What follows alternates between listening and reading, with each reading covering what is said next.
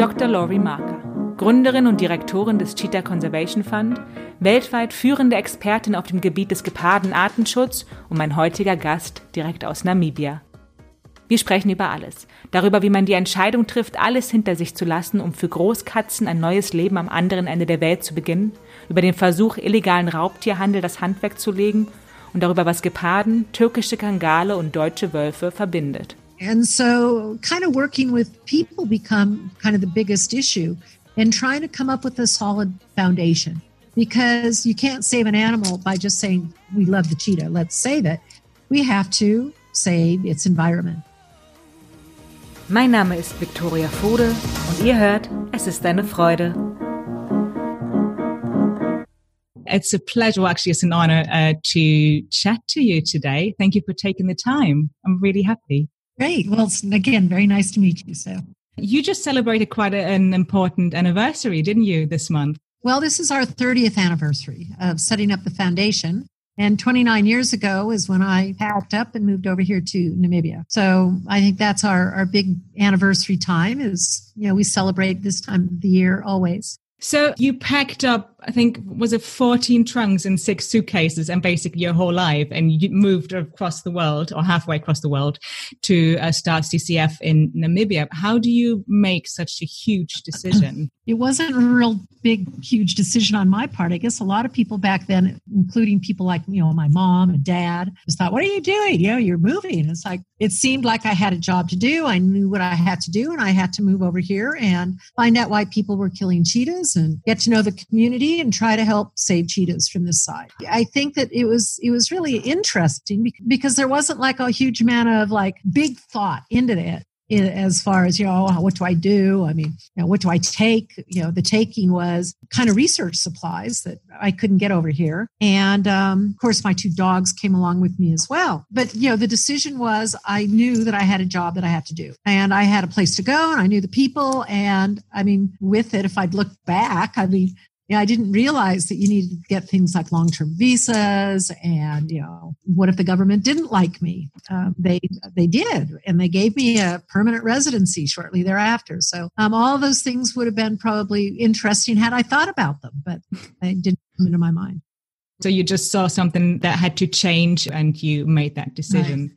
That's great. Um, but you, so you started the CCF, the Cheetah Conservation Fund, 30 years ago, but you've worked for the well-being of cheetahs um, before that. I think was it like 45 years or something like that by now? Is that correct? Yeah, I started working in the early 70s. Actually, I ran a wildlife park, and we were one of the few places in the world that had cheetahs. So um, it was fascinating to me because nobody knew what a cheetah was. I wasn't necessarily a wildlife person at that point. I was an animal person. I had uh, horses and goats and um, was into agriculture. And so obviously wildlife wasn't really what my, was in my mind. I mean, I, again, I was more of a, an agriculture person. And so, you know, with that, my background had been in working with veterinarians. And so with this wildlife park that had just been opened right down the road from where I had moved to in Oregon, I went there and said, here's my background and I, you know, can take care of animals and I'm a good vet tech. And I got hired and I met cheetahs and I said, tell me about them. And people said, we don't know anything about them.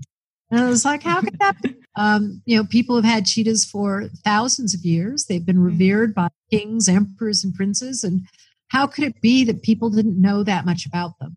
Um, and so I just started learning everything that I could. Um, and in Oregon, just because we did have some of the only cheetahs that were around, I started having to write to people around the world. And people would kind of come back to me and say, well, we don't know much other than they don't breed well in captivity and we're losing them in the wild. And if you learn something about them, let us know. So, okay, well, let me tell you about cheetahs and then developed a very successful breeding program.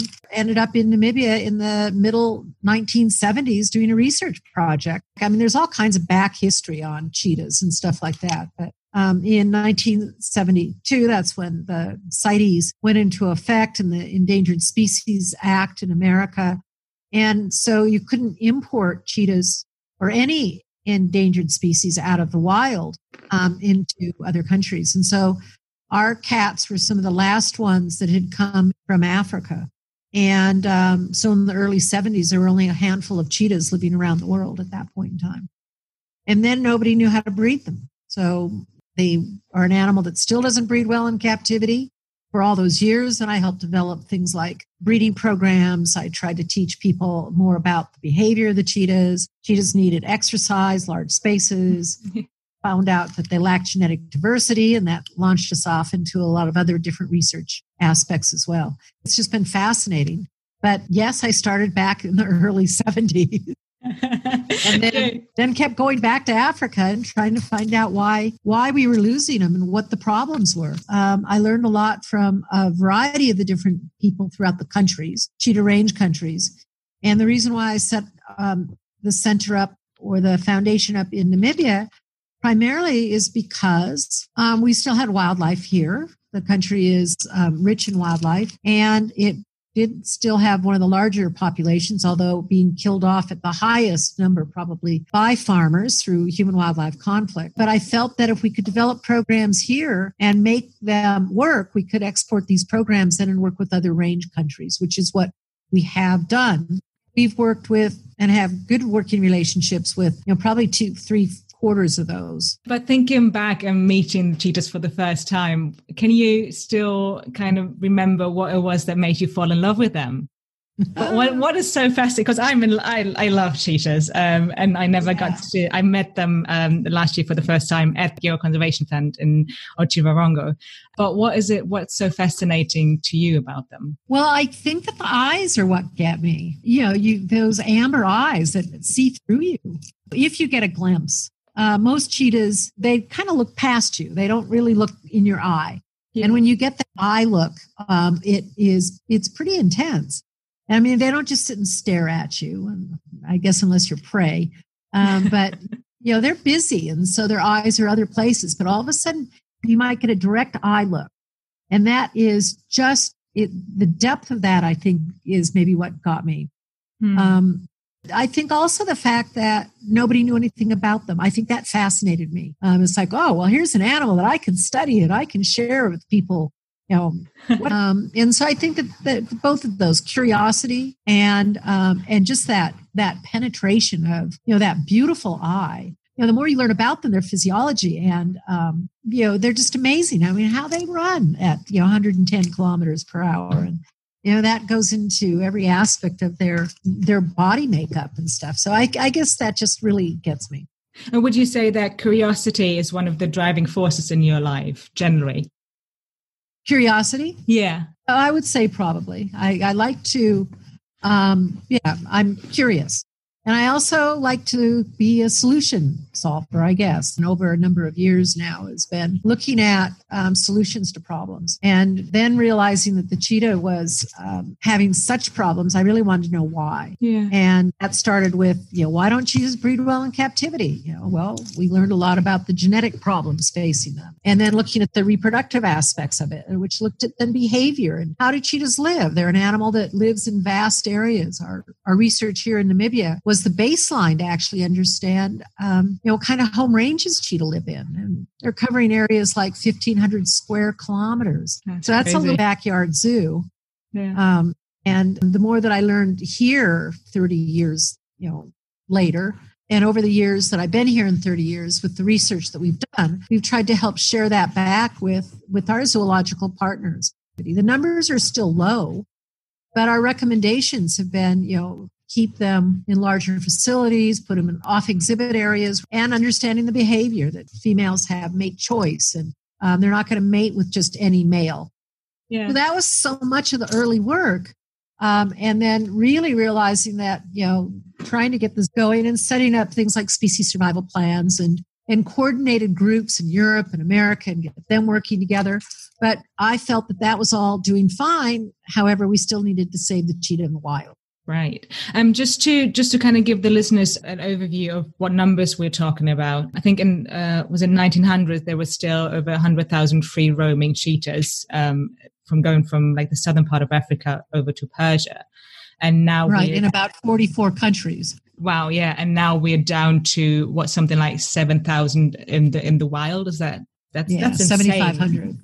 Yeah, in only 23 countries, over 90% loss, and um, half the amount of countries. And if you look at that, with only you know 7,500 individuals in 23 countries, that's not that many in each country. No, uh, yeah. which are not enough animals to maintain genetic diversity over the long time. And then you end up with a lot of genetic problems, which also affect reproduction and disease susceptibility. So, and their adaptability. So, all of those become pretty scary to think about um, the saving of, you know, the, the species, the fastest land animal, one of the most amazing animals I think there is in the world. So, well, I was wondering because it must get um, frustrating at, at times to see the numbers still falling probably even though you work so hard you and your staff are still working so hard so how do you how do you keep motivated and get up every day and still do your best and try your best even though it might sadly not work out in the end that's quite well uh, after all this period of time right you know i mean 30 years is a long period of time to have laid out a foundation. Yeah. And to um, have put programs together. And a lot of these programs, and a lot of people, you know, when you think about conservation of the individual, um, or isn't it a, a, you know a pretty cheetah and gee it should be saved as an individual. But what we need to look at is you know the species as a whole and large we call it large landscape conservation and from that um, cheetahs are an animal that live mostly outside of protected areas so that's also something that most people don't understand they're not they're not really found in the protected game reserves because number one, the lions and hyenas, which are larger and more aggressive predators, and leopards are there and safe and growing in numbers. Um, even though they all have their own challenges as well, they are in protected areas. Um, up to 80% are found outside, which puts them in conflict with humans and livestock. So then you have to start looking at um, programs that look at people because um, it's human wildlife conflict where the cheetahs are then not in a reserve where there's the amount of wildlife that there should be. And then they'll start catching people's livestock. And the African population of humans is growing exponentially. Um, everybody has lots of livestock and very poor livestock management and very poor education programs. They're not um, they're not trained in being farmers or livestock people. They are pastoralists and with that they haven't been given the the training to know how to take care of them but what they learned probably a hundred or so years ago that it's easier to kill predators. And so kind of working with people become kind of the biggest issue and trying to come up with a solid foundation because you can't save an animal by just saying we love the cheetah let's save it we have to save its environment and that means making sure that there's grassland there's not overgrazing, that there's wildlife, that people understand livestock and livestock management. How do you take care of your goats? How do you trim hooves? How do you vaccinate? You know, is your cow actually pregnant? Is your bull healthy? Do you have, you know, 65% um, abortions going on in your herd and blaming the cheetahs or the hyenas right. we're just probably picking up the, the dead bodies as they lay there yeah. so i mean there's a lot of big issues that most people don't understand when it comes to managing livestock and managing predators. Right, and that's something that the CCF does as well. You've, yeah, I think you started the program Future Farmers uh, of Africa. Uh, so you, right. like your the job that you went to Namibia for, kind of entails so much more now because you you you have to teach humans as well. Right. You probably didn't think about. Well, is that something that you thought about when you when you first came to Namibia? That it's well, it's the humans again who kind of. Yeah, well, I knew um, there were human issues because the farmers were killing hundreds of cheetahs every year, and I needed to know why. And so I spent a lot of you know two years, uh, my first two years, going basically door to door talking to the farmers and um, finding out why they had problems, what their issues were, and asking them what kind of solutions they felt would be available. And I call this a needs assessment. Yeah. And found out that they really did need livestock management. They needed grazing, um, rangeland management, and wildlife management. And they needed to know more about how a cheetah lived and other predators. So they had so many misconceptions. And so the farmers, um, the livestock farmers here actually grew our programs through the needs that they had to try to find out what their problems were And in understanding what their problems were, it developed the programs that we have then continued to teach. Right. I uh, imagine that that couldn't have been easy. You coming from the states and going door to door to to Namibian farmers. I suppose not everyone was happy to kind of meet you and talk to you. Or well, it was fortunate because remember I'd been here in, uh, the the in the early 70s or in the middle 70s. So I'd met people. And when I was right. here, farming community had sort of gotten to know who I was, or at least I of a legend because I was this crazy American girl who'd come over to do cheetah research. I worked with our Ministry of Environment and Tourism. I got to know them quite well as well. So they would direct me and send me different places. And then when I really started going kind of door to door, the doors opened. Um, and uh, also coming at it from more of a scientific approach. Um, I wasn't just talking about I love cheetahs and you've killed them. I wanted to know the systems. I'm a systems biologist, I guess.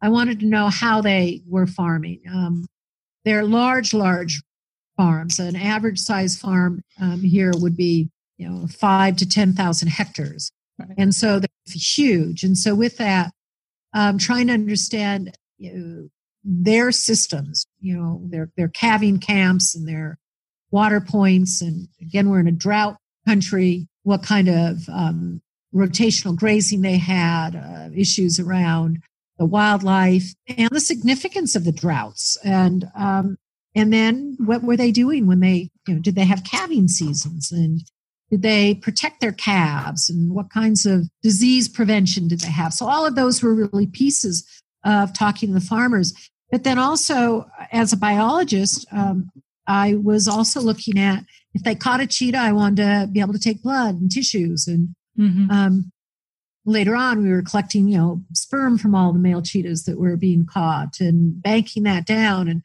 putting a radio collar on the cat and then starting to track it and showing the farmers how these animals were moving through not just their farm but you know 10 to 15 to 20 farms. And then the farmers started opening their eyes and going oh wow um, that's you know that's a lot and yeah and there are very few and you're killing a whole lot of them so yeah. maybe we could way to uh, to make this work a little bit better so, yeah. uh, and then laying out education programs. I mean, we've worked, you know, we go to schools, we've got a great education department, and Namibia has become a real leader in community based conservation and wildlife management because we are can still tout and, you know, celebrate the fact that we have one of the largest growing and continued wildlife populations um, in the world. But with that, um, the education department as it started also everything started 30 years ago. So they had looked at um, looking at the environment within cross-curricular approach. So we developed you know cross-curricular educational materials for teachers and schools which are still being used today and then started to get that um, education into kind of the curriculums at the schools as well um, and then I think another really important thing, I mean, we're a research based organization. And then from that, um, learning more about um, how the cheetahs were living on the farmland developed a lot of our conservation mm-hmm. initiative um, and started looking at the people who had like their small stock. Did they have a herder? Did they have a dog? And, you know, most didn't. And so yes. we um, use livestock guarding dogs. And with that, we started 25 years ago, brought in a breed from Turkey, the Anatolian Shepherd and the Kangal dog, and mm-hmm. started putting dogs with goats to protect the goats and the sheep so that the farmers didn't have to kill the predators because the dog was there chasing the predators away. Yeah. And that combined with good livestock management, I think really got the farmers realizing that there were tools available to them. If they could start using those tools, which is what we promote through our Future Farmer of Africa program, that then they would have less livestock losses. If they had less livestock losses, they didn't have to kill as many cheetahs, which is what our goal really is. Yeah, that's great. And now you've got dogs saving cats, basically. Absolutely, which is, um, and at this point, you know, we've bred and placed over 650 of these dogs. Mm-hmm. Uh, and they are we see between 80 to 100% reduction in livestock loss, which is just pretty amazing. That is great, yeah. We've got a two year waiting list. Uh, we put out about 20 to 30 dog puppies a year. And then our farmers work with them very, very closely. So we're, it's a hand holding process. And then taking those kinds of programs and then trying to implement them in other countries as well. Everything is different. So you can't just take one um, issue and one program and then just put it over into another country. Countries like Botswana and Zimbabwe are probably most close to us and South Africa. So we've got, you know, the dog program is very active in, in, in those countries. But up in other countries uh, like Kenya, it's a little bit different. We've not started the dog program there. We've looked at it closely. Um, areas like Somaliland, where we're also working, that's culturally, they don't like dogs, so it's not something we promote there. Um, it's for different cultures and different people, and so you have to talk and listen to the people. But then again, um, looking at all the uh, success rate, it's great to see what can actually happen when humans work together instead of not. And I suppose um, right. the, the dog program is something that you could actually um, use for other endangered big cats and other even on other continents as well. If you talk about maybe mountain lions or something like that. I suppose that could. Oh, absolutely. Um, they're used there in Germany too. So right, um, got wolf issues, and I think um, some of the other. No, I think that might be your biggest. Yeah, the wolves are coming back. Yeah, and people are um, scared. I think, out. yeah, I think mostly because they don't know how to deal with it, and I think it's kind right. of very similar to the to the problem that you had with the farmers when you first started. That they're yeah, they don't know how to really deal with it, I guess.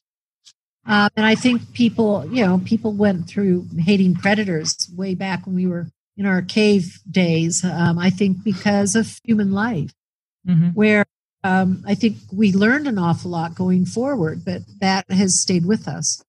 That there are tools that are usable, and these dogs work very, very, very well.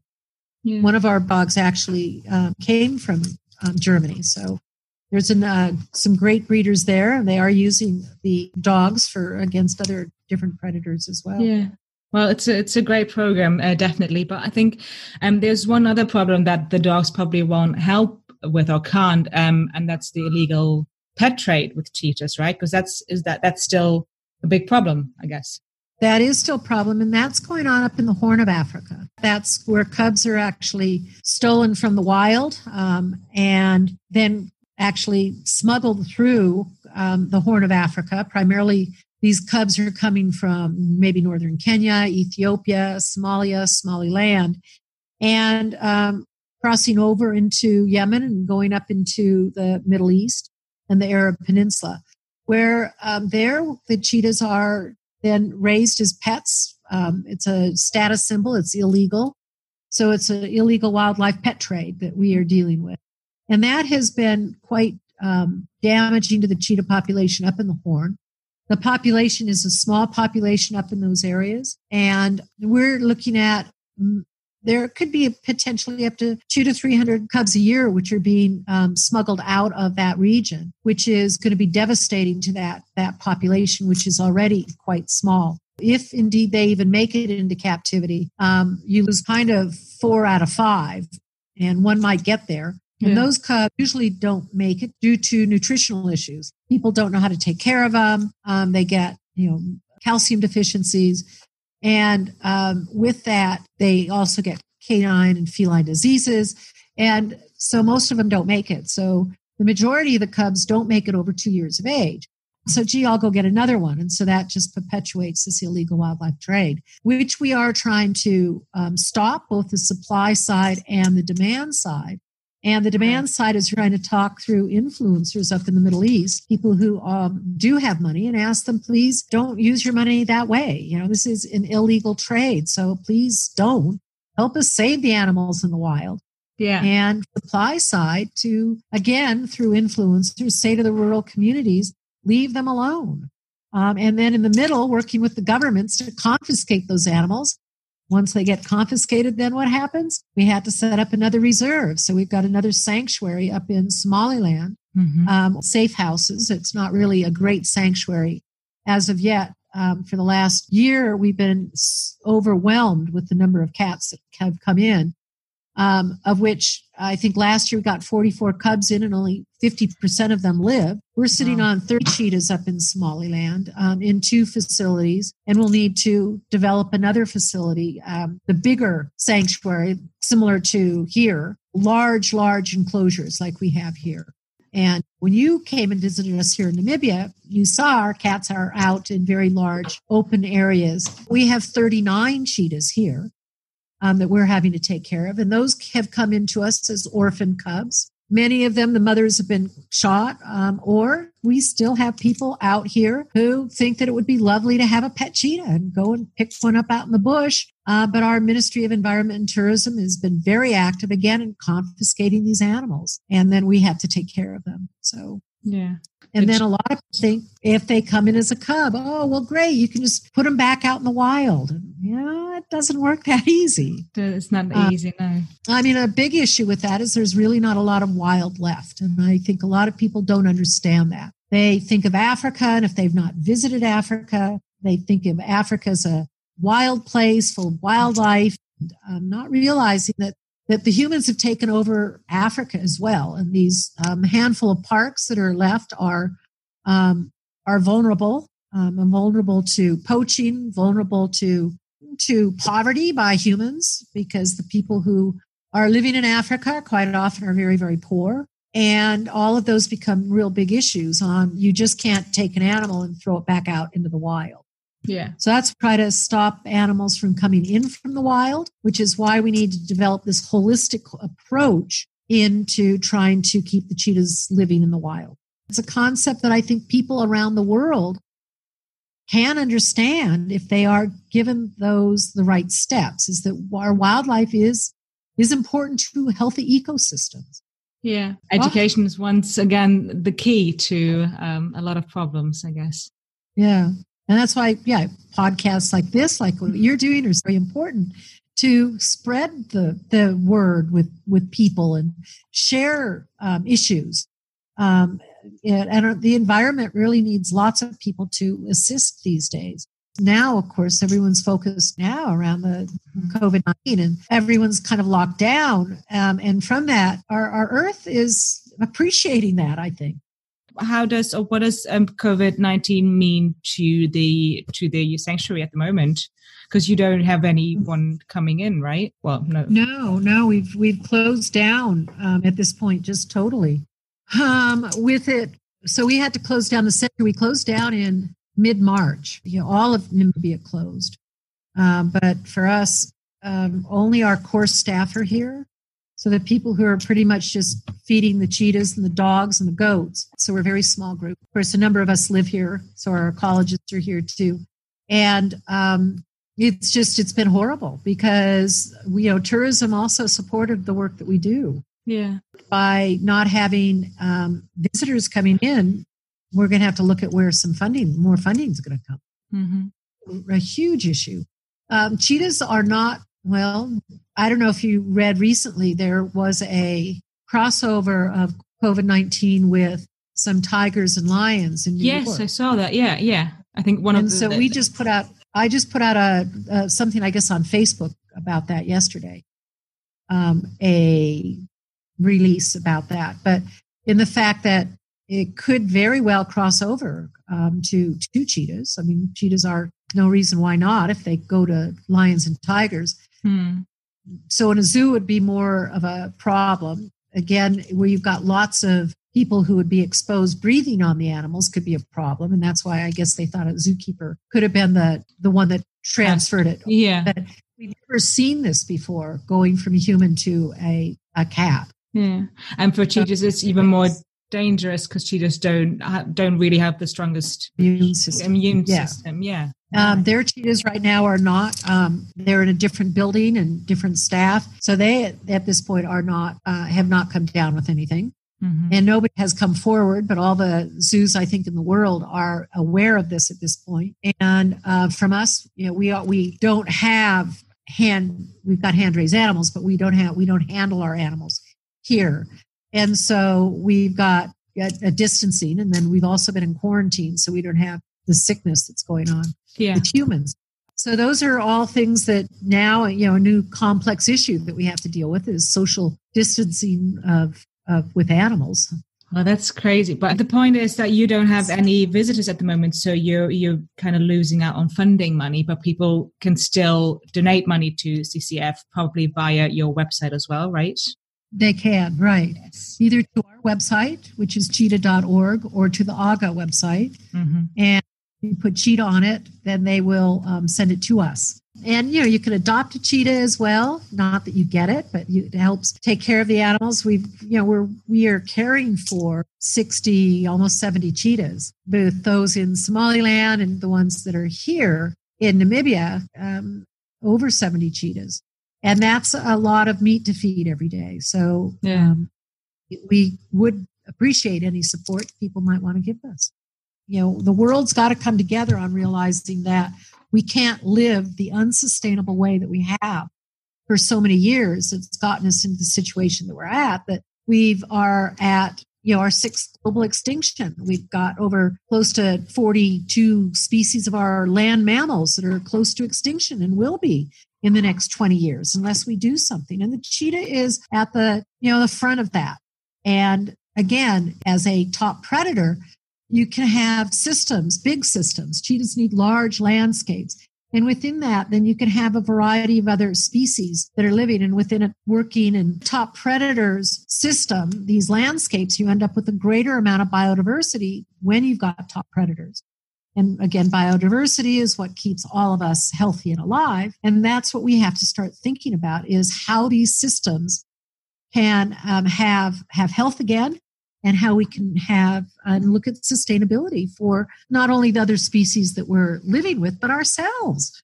Yeah, and people actually need to do something, right? I think that's kind of your um, philosophy, which you coined in uh, the they factor. Can right. you explain what you what you mean by that? Well, I I think I always try to explain it to um, to kids, but I think adults can think about this as well. Hmm. But when I set up Cheetah Conservation Fund, it was why, and it's because well nobody else is doing it, and so you do, you know, you can't just say well they'll take care of it. Who is they?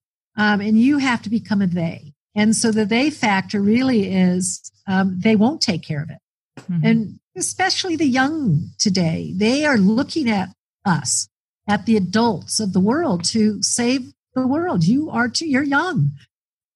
And then we think that somebody's going to take care of us.